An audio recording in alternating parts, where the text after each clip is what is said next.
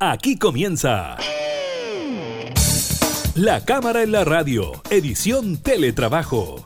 Una revisión de la agenda legislativa de las diputadas y diputados, con la conducción de la periodista Gabriela Núñez. Información, música y actualidad en La Cámara en la Radio, edición Teletrabajo, por Radio Cámara de Diputadas y Diputados de Chile.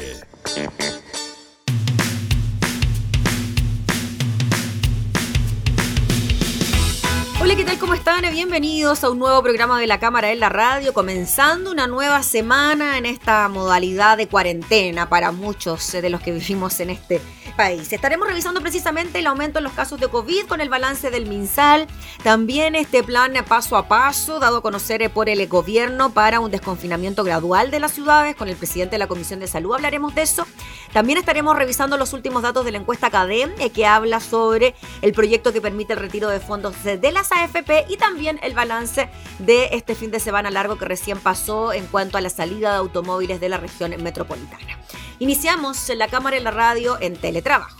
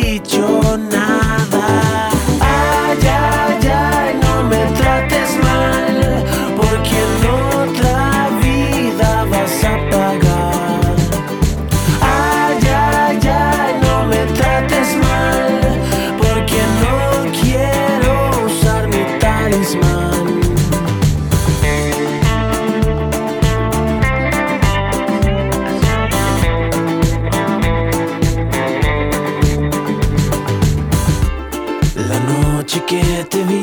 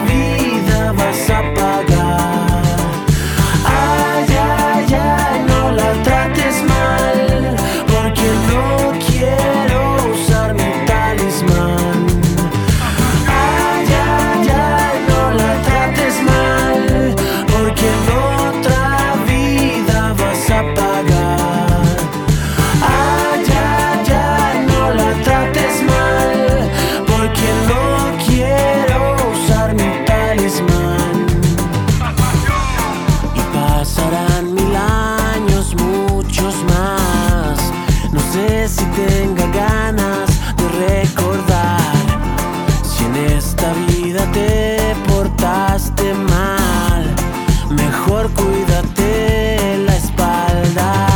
Ay, ay, ay, no la trates mal, porque en otra vida vas a pagar.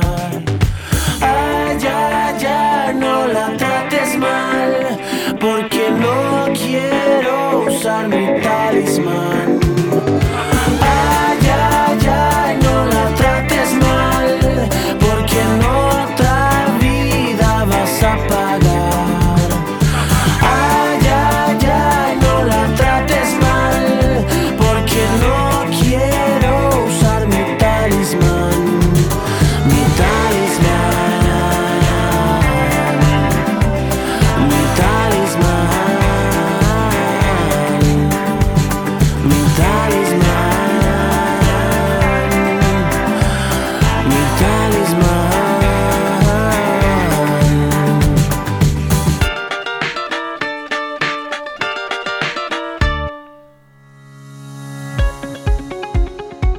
Vamos de inmediato con el balance del MinSal para el día de hoy. El Ministerio de Salud informó 130 decesos reportados por el DEIS en las últimas 24 horas, lo que da un total de 8.633 personas fallecidas asociadas al COVID desde el inicio de la pandemia en el país. Además, señaló que hubo 2.099 casos nuevos, de los cuales 1.599 presentaron sintomatología 340 fueron asintomáticos y 160 no fueron notificados de su PCR positivo al MinSal. Aquí, dijo el ministro Enrique París, si quiero hacer un reconocimiento a los profesionales de la salud, porque el número de PCR positivo no notificado ha disminuido significativamente en los últimos días. Hoy, dijo el ministro París, alcanzó una tasa de positividad de PCR del 13%, lo cual es una cifra muy positiva para el país. Además, la variación de casos confirmados nuevos a nivel nacional es de un menos 20% en los últimos 7 días y de un menos 33% en 14 días, dijo el ministro Enrique París, quien agregó que lo importante es que tenemos que seguir trabajando con fuerza, con mucho ímpetu, porque estamos conscientes de que pueden haber rebrotes y estamos preparados para los rebrotes. 10 regiones, se dijo, disminuyen sus nuevos casos en los últimos 7 días y 10 regiones también disminuyen sus casos en los últimos 14 días. Mantenemos la preocupación, dijo, por las regiones de Arica, Antofagasta, Tarapacá, O'Higgins y Atacama. Es por eso, dijo el secretario de Estado, que la red COVID va a mantener en alerta el sistema de unidades cuidados intensivos y de ventilación mecánica, así como también vamos a reforzar el testeo y la trazabilidad para poder aislar a los pacientes, seguir con nuestra estrategia, complementó el secretario de Estado. Así, de acuerdo a cifras del ministerio, el total de contagiados con SARS-CoV-2 es de 333.029, de los cuales 303.992 se reportan como recuperados, en tanto que los casos activos, es decir, capaces de transmitir el virus, son 20.404. Según las cifras entregadas por la subsecretaria Paula Daza, se contabilizan 1.753 personas hospitalizadas en las unidades de cuidados intensivos de la red COVID. De ellos, 1.469 están conectadas a ventilación mecánica y 276 se encuentran en estado crítico. Asimismo, en las últimas 24 horas se reportaron 16.343 exámenes PCR realizados, lo que hace un total a la fecha de 1.420.390. De acuerdo a lo reportado en el balance que se entrega en la moneda después del comité de emergencia, hay 158 residencias sanitarias en el país, las cuales tienen 10.520 disponibles y otros 5.913 utilizados.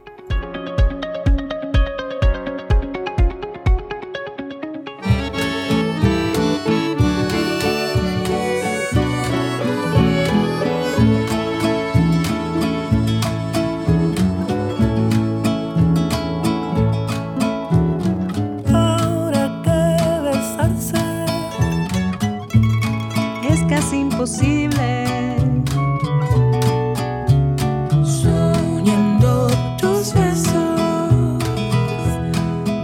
hasta morirme. Llevarte unas flores, hoy está prohibido. Y darse un abrazo, es casi homicidio. Seguro que sabes que me hago el valiente.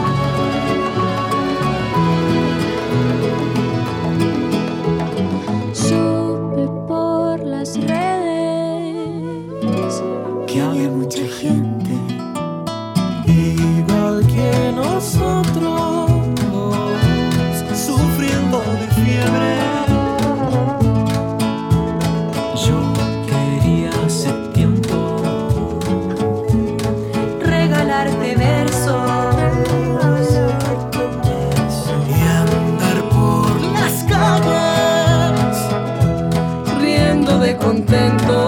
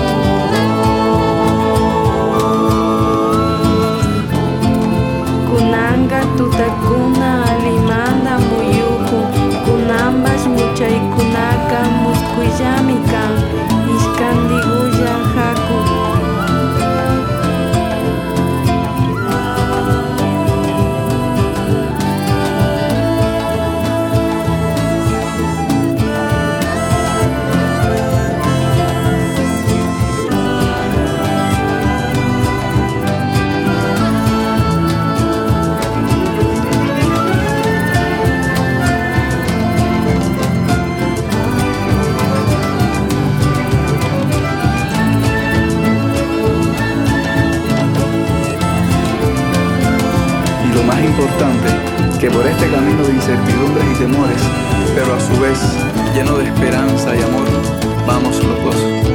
ahora que la noche gira más lento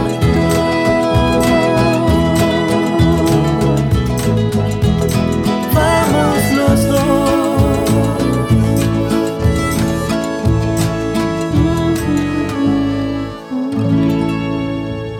La cámara en la radio. Presidente de la República, Sebastián Piñera, quien durante este fin de semana anunció el plan de desconfinamiento gradual para nuestro país. Se llama Paso a Paso. También destacó las mejorías de las últimas cinco semanas en cuanto al número de contagiados y también en cuanto al número de personas fallecidas por COVID-19. Conversamos de esto con el presidente de la Comisión de Salud de la Cámara, el diputado Ricardo Celis. Diputado, ¿cómo está? Muchas gracias por recibirnos. Muy bien, Gabriela, un gusto estar contigo hoy día. Un gusto también, diputado. Diputado, bueno, ¿qué le pareció este anuncio por parte del gobierno? Si bien se da a conocer este plan de desconfinamiento gradual en base a etapas, no se dan a conocer ni fechas, ni plazos, ni tampoco semanas o meses en los cuales esto podría ya concretarse. Mira, yo creo que a nadie le cabe duda la necesidad de volver a un estado de la mayor normalidad posible, de lo que volver a lo que conocimos o lo más cercano a lo que conocimos en febrero de este año. ¿ah? Y eso tiene que ver con lo educacional, con lo familiar, con lo laboral, con todo tipo de manifestaciones de nuestra sociedad. También con lo económico, ¿ah? también con lo económico. Entonces, eh, lo que sí eh, parece complejo en este eh, plan eh, de o, eh, programa del regreso paso a paso, para mí tiene que ver con un tema que se ha instalado que está de largo tiempo, que tiene que ver con la transparencia y la calidad de los datos. Porque para que tú tomes decisiones tiene que tener datos al día y tiene que tener datos confiables y los datos tienen que ser, eh, además, el que los lee le tienen que parecer, le tienen que decir algo. ¿eh? ¿Qué ha pasado como, se ha como ha ocurrido esto hasta el momento, como hemos conocido hasta el momento la información? Hoy, un día eran 6.000 fallecidos, después aparecieron 1.000, después dijeron que habían 3.000, después 1.000 más, y cuando se informan no están los 1.000, no están los 3.000, etcétera. Y eso va provocando desconfianza, desconfianza en el, en el dato. Y eso es una cuestión relevante porque obviamente los datos tienen que ser tomados con confiabilidad, con confianza como un elemento importante. Segundo, así que eso diría yo, la confianza en el dato. Dos, la calidad del dato, que es muy relevante. Cuando me refiero a la, a la calidad del dato es, estamos en condiciones nosotros hoy día eh, de hacer trazabilidad de modo importante para que finalmente cuando abramos en eh, Viña del Mar, en Temuco, en Osorno, y la cafetería abre sus puertas, esa, y las personas que entran a la cafetería y hay un brote allí, estamos en condiciones de trazar a todas las personas que estuvieran en la cafetería, de en 48 horas tenerla a las personas que estuvieron a los contactos, tenerlos en cuarentenado, haberle tomado el PCR y tenerle la información del PCR en 48 horas. ¿Estamos en condiciones de hacer eso o no? Si estamos en condiciones, me parece estupendo. Me parece estupendo. Si no estamos en condiciones, esta es una apuesta muy compleja. Diputado. Sí. Sí, en relación a este nuevo concepto que se instala, ¿no? El paso a paso para retornar para que tengamos desconfinamiento. ¿Se parece quizá a lo que se dijo hace algunos meses atrás de la nueva normalidad? ¿Esto podría generar quizás un relajo en la ciudadanía a la hora de pensar, hay menos contagios, hay menos posibilidad de que yo salga a la calle y me contagie? ¿Cómo lo ve usted eso considerando que la vez pasada no fue tan re mal con la nueva normalidad?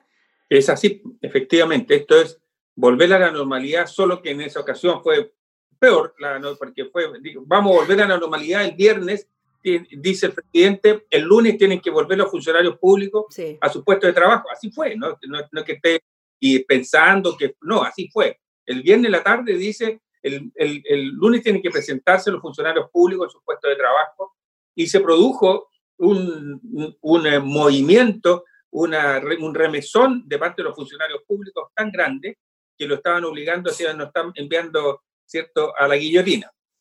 Eso no puede ocurrir. Eso no puede ocurrir. Hoy día tiene que haber confianza en, lo que, en la decisión. Tiene que decir, ¿sabe qué? Vamos a tomar esta decisión. Entonces, uno, como te decía, es la credibilidad del dato. Y segundo, la calidad del dato. ¿Estamos en condiciones de dar el dato con calidad? Y un tercer elemento, ¿quién toma las decisiones? Porque sucede que finalmente tú miras el, que están los, los distintos periodos, ¿cierto? De cuarentena, transición, etcétera.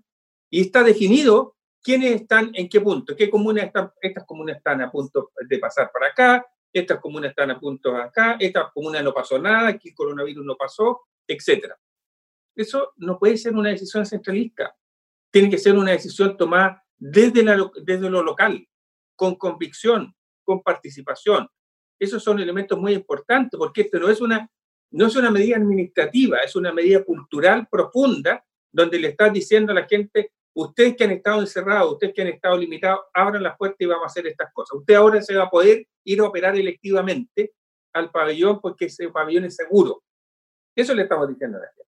Entonces, hay que tener mucho cuidado, mucho cuidado. ¿Y usted cree, diputado, bajo esa perspectiva en cuanto a lo que nos comentaba de la transparencia, calidad de los datos, la trazabilidad, ¿no? ¿Están las condiciones para que mm, el gobierno entonces empiece a hablar, si bien no tenemos fechas ni plazos, pero empiece a hablar de este desconfinamiento gradual en el paso a paso? Bueno, me parece bien que se haya puesto la conversación encima de la mesa. Lo peor que pudiera hacer el gobierno es no generar una conversación de verdad en lo que de lo que ha puesto encima de la mesa. Puso elementos, puso un plan, no, yo creo que es débil, que le falta, le falta solidez, porque fíjate tú, cuando le dice al señor de la cafetería que abra la cafetería, su capacidad de producción va a ser distinta. No va a poder tener 10 mesas, va a tener que tener 5 mesas. Y además va a tener que tener separaciones y va a tener que tener alcohol gel. Entonces, cuando yo no quiero que el señor, para ahorrar el alcohol gel, le, le pase agua a la gente, que se laven con... ¿ah? No quiero que pase eso, quiero que sea con convicción, con fuerza, con credibilidad. Y para que eso ocurra, tiene que haber mucha conversación y yo tengo que decirle al señor de la cafetería, ¿tú puedes abrir con cinco mesas? Eh, sí, pero me faltan 100 lucas para eso. Vamos a ver dónde vamos a, vamos a poder ayudarte financiar, económicamente para que tú puedas abrir con seguridad sanitaria. Hay que hacerlo, es importante. Si no, diputado Ricardo Celis, puede pasar lo que mm, ha ocurrido, por ejemplo, en la región de los ríos. He tenido la posibilidad de conversar con parlamentarios de allá y nos dicen que, claro, se produce un desconfinamiento gradual, hay posibilidad de que los cafés abran, pero en verdad lo que está ocurriendo es que los cafés no pueden abrir porque no tienen las condiciones económicas para hacerlo, porque usted nos decía, antes tenían 10 mesas, tienen que abrir con 5 y no les conviene ni contratar al personal, ni tener la cantidad de alimentos necesarios para la mitad de las ganancias que podría llegar a obtener también. Eso es obvio, es, es imprescindible, porque además Mm. el señor de la cafetería va a tener que decir, ¿sabe qué? En- Yo voy a preparar el café, yo lo voy a servir, yo voy a hacer, claro, entonces no voy a contratar a nadie. Y eso no sirve tampoco. Claro. No sirve. Entonces, Claro. tiene que haber una, conversa- una conversación. Entonces, yo agradezco que el gobierno haya colocado esto encima de la mesa, pero tiene que abrirse a conversarlo de verdad, no a informarlo, porque me consta que él no, no, no es que haya conversado con los alcaldes, hizo sesiones Zoom y les informó a los alcaldes anticipadamente, ¿cierto? Con menor nivel de detalle, le informó lo que hemos conocido. Entonces tiene que haber conversación. Nosotros en la Comisión de Salud estamos dispuestos a conversar con el gobierno en esta materia. Tenemos la mejor disposición. Creemos que es imprescindible restablecer una condición distinta. ¿ah? No quiero usar el concepto de nueva normalidad porque está muy manoseado y muy funado. Entonces, no quiero usar ese concepto, quiero usar, pero tenemos que tener una condición de vida diferente a lo que conocimos. Pero yo quiero saber cómo hacer, cómo hacer el regreso al colegio. Dice, cierto, que todos van a poder regresar al colegio, dice una de las, de las, etapas, ¿no? Todos los colegios van a poder abrir. Si tú le dices eso hoy día a la gente, la gente no le va a creer eso y nadie va a enviar a sus niños al colegio. Tiene que ser con convicción, tiene que haber certeza, seguridades, y faltan esas. Mm. Diputado Celis, no se sabe con detalle en qué va a consistir este desconfinamiento gradual, pero el subsecretario Zúñiga algo dijo en relación al levantamiento de las cuarentenas, sobre todo en grandes urbes como la metropolitana, y él decía que ya no se levantarían cuarentenas por comunas, sino por grupos de comunas. ¿Qué le parece a usted, quizás relacionándolo con otras urbes, como lo que ocurre en eh, Valparaíso, en Concepción, quizás en su zona también, en la Araucanía? Es decir, el gobierno ya exploró esto. Mm. realmente cuando comenzó con las cuarentenas selectivas, ¿cierto? Progresivas. Ella exploró esto, entonces, y creo que lo conversamos, yo te decía, claro, Mm. en las regiones esto resultó. En la Araucanía resultó porque Temuco, la próxima ciudad que tiene, está a varios kilómetros de, distin- de distancia. ¿Ah? Hay que ir a, a Lautaro, hay que transitar y nos demoramos 15 minutos en llegar a Lautaro. En Santiago, la región metropolitana, no, pues. Entonces, cuando tú vas de Ñuñoa a Providencia, la diferencia es una calle. Una calle marca el, el- qué es Ñuñoa y qué es Providencia. Y la gente que vive, eh, ¿cierto?, en Maipú va a trabajar a Vitacura Exactamente. y las Condes. Entonces, yo creo que esto no es tan fácil decir, decir eh, vamos a hacer macroregiones o macrozonas para que vuelvan a la normalidad. Yo creo que el gobierno tiene que aprender. Ya vivió una experiencia muy dura donde dijo que finalmente iba- íbamos a volver a la normalidad, los números se dispararon y hoy día estamos igual que Estados Unidos en mortalidad, igual. ¿ah? La metropolitana igual que Nueva York, igual en mortalidad. Vamos acercándonos a lo que fue España en mortalidad. Entonces tenemos que aprender. ¿ah? Ya nos pasó esto. Tenemos otras cosas buenas, aprendimos otras cosas buenas, pero también tenemos tremendo dolor de gente que ha muerto, que ha fallecido porque no se tomaron decisiones oportunas en su momento. No repitamos los errores. Ya, pues, diputado Ricardo Celis, le agradecemos enormemente por el contacto. ¿Lo van a revisar este tema en la Comisión de Salud durante la semana, el del paso a paso? El- mañana mañana eh, invitamos a, a la, a la encargada de APS y al ministro para que nos hablaran de, las- de los temas financieros. Y esto calza perfectamente que conversemos sobre el- cómo vamos cómo, cómo están las lucas para volver a esto. Sí, pues. Claro. Súper importante. Ya, pues, diputado, le agradecemos que le vaya bien, estaremos pendientes. Buena Listo, semana. Gracias. Gracias. Chao. El presidente de la Comisión de Salud hablando sobre el nuevo plan de desconfinamiento del gobierno.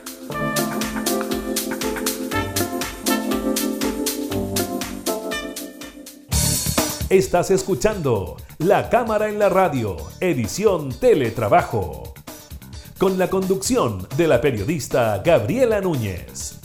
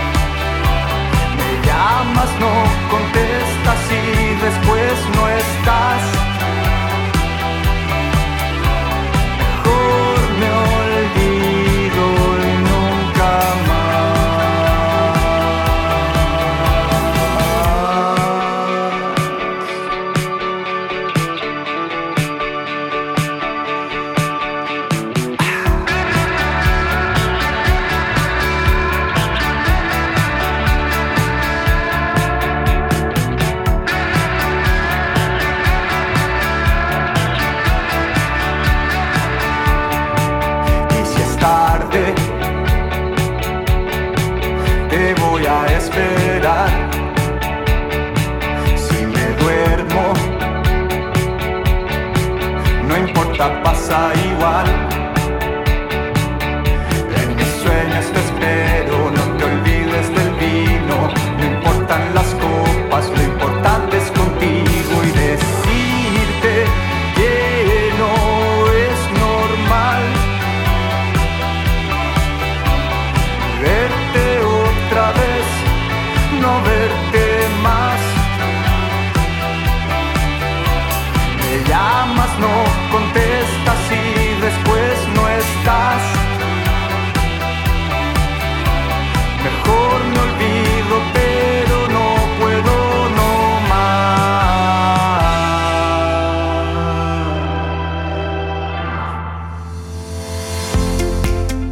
Conocer una nueva edición de la encuesta CADEM durante esta jornada que estuvo marcada sin duda por la noticia de la semana, que también marcará esta que se inicia, es decir, el proyecto que permite a los afiliados de AFP retirar el 10% de sus fondos en caso de emergencia.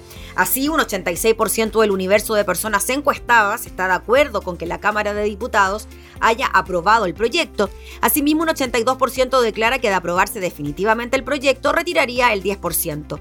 Esto representa un alza de 30 puntos porcentuales respecto a hace dos semanas. Sobre los motivos para estar de acuerdo, principalmente para la compra de alimentos e insumos básicos con un 51%, seguido por la desconfianza hacia las AFP con un 38% y el pago de cuentas de servicios básicos con un 30%. Respecto a la aprobación a la gestión del presidente Sebastián Piñera en la tercera semana de julio, un 16%, un punto porcentual menos que la semana anterior, la aprueba, y un 74% la desaprueba, sube 3 puntos porcentuales.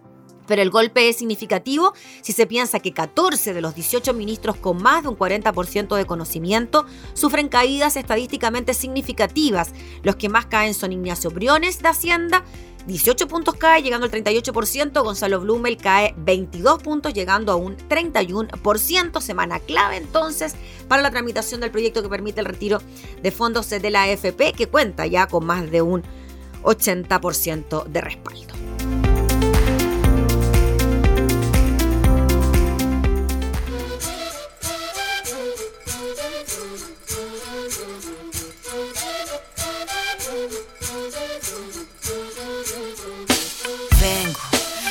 De respuestas con el manojo lleno y las venas abiertas. Vengo como un libro abierto, ansiosa de aprender la historia no contada de nuestros ancestros, con el viento que dejaron los abuelos y que viven cada pensamiento de esta amada tierra, tierra.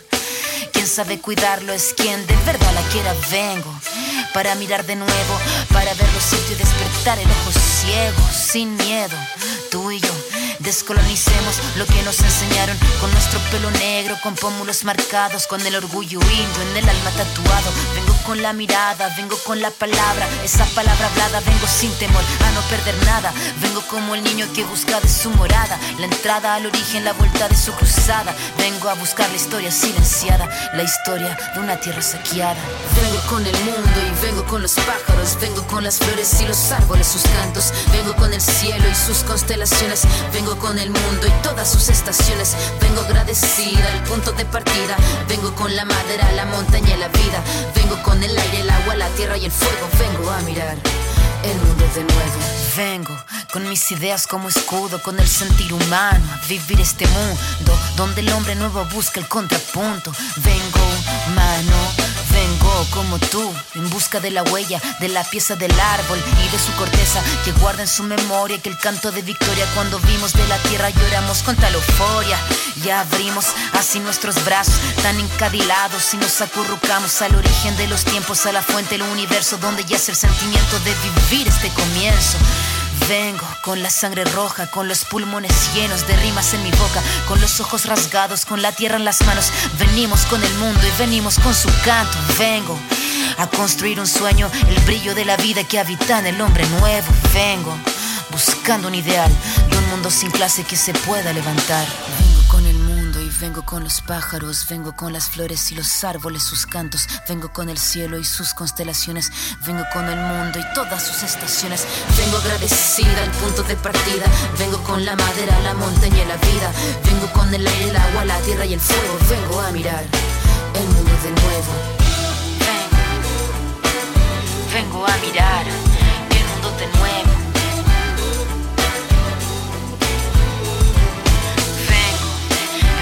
Respuestas con el manojo lleno y las venas abiertas. Vengo.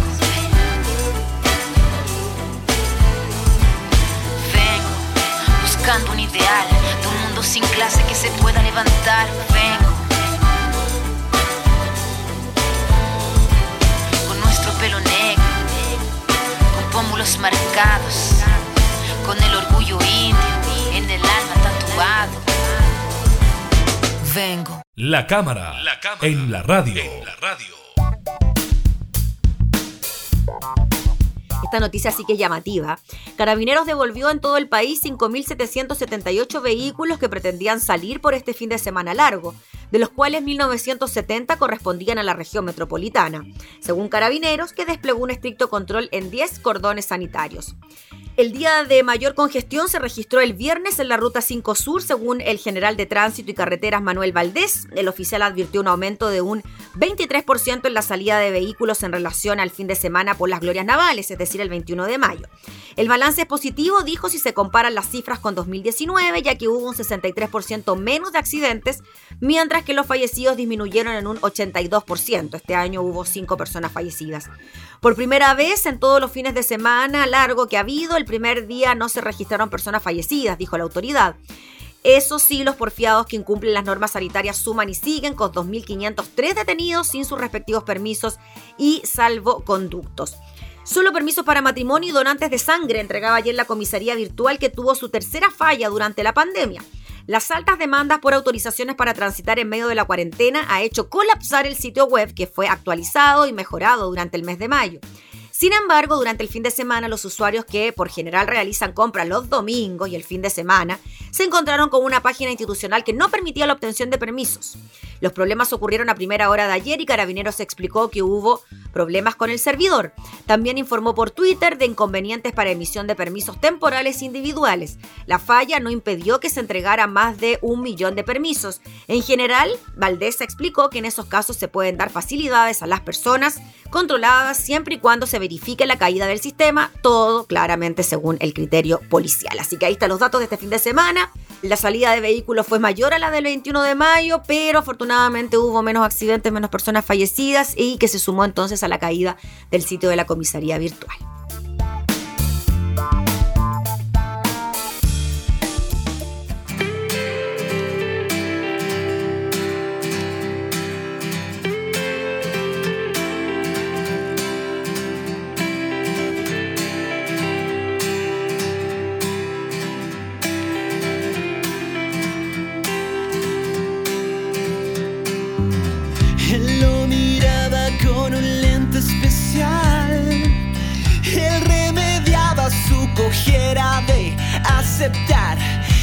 Entendieron lo que iba a pasar. Eran las piezas que ahora sí van a encajar. Y después de unos minutos aburridos, reprimidos, se besaron bajo las luces.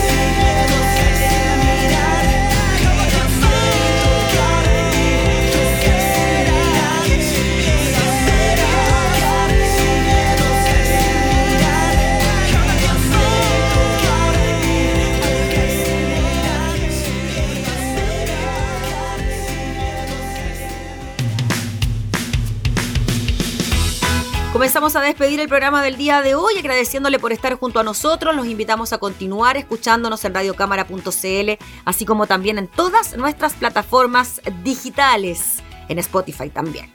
Nos volvemos a reencontrar, que tenga buena semana.